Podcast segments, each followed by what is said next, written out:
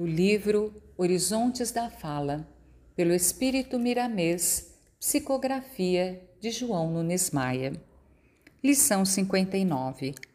Faça-se a luz.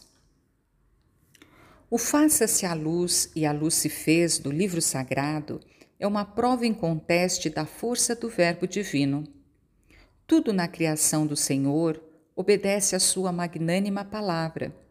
E nós, os filhos do Pai Celestial, somos todos herdeiros dessa força espiritual, para que possamos ajudar na cocriação das coisas, como por meio da voz, domesticar os nossos impulsos, que formam ideias que não devem ser faladas ou comentadas pela cadência dos lábios. Paulo, falando aos Hebreus, no capítulo 11, versículo 3, já anunciava essa verdade. Pela fé, entendemos que o universo foi formado pela palavra de Deus, de maneira que o visível veio a existir das coisas que não aparecem. Quando os profetas afirmaram que o mundo foi feito do nada, foi por não encontrarem melhor explicação na época.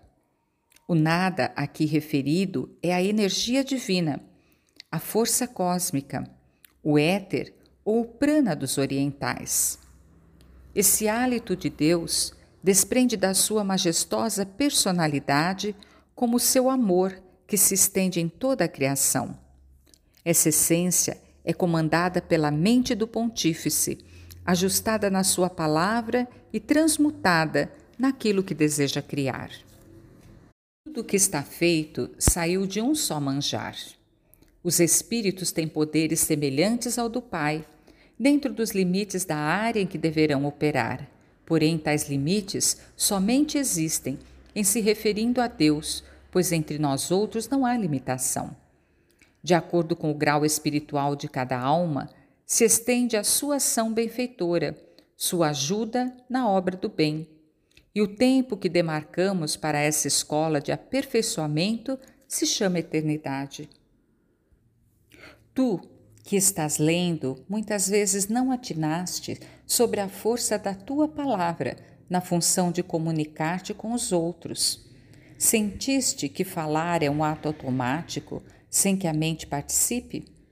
De fato, pode ser um ato automático se a inteligência não procurar participar e a razão não selecionar o que vais falar com os teus irmãos de caminho.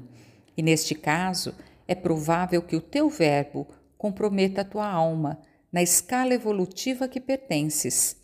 Este é um plantio invisível, mas que se tornará visível pela lei do karma.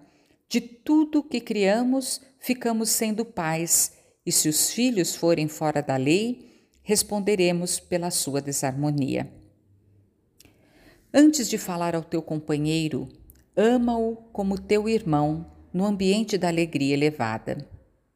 Se for alguém que te feriu, perdoa, antecipando a conversa.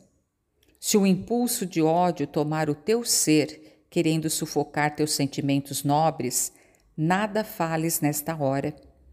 No silêncio, como Cristo, poderás orar ao Senhor e quando a serenidade tornar a revestir o teu ser de ponderação, iluminando a tua palavra, despeja em quem quer que seja o amor mais puro que puderes, porque assim estarás beneficiando em primeira mão tu e a tua casa, o teu próximo e a humanidade toda.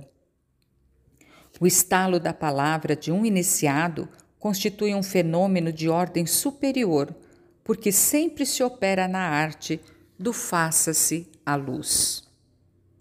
O homem superior é reconhecido pelo que fala aos outros.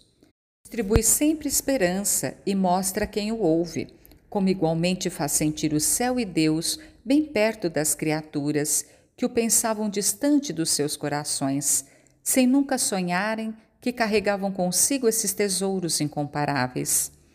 Ele coloca os anjos a rogarem em nossas faces, a nos abençoar constantemente e clareiam os nossos sentidos para que possamos ser influenciados pelos espíritos desencarnados capazes de nos levar à felicidade.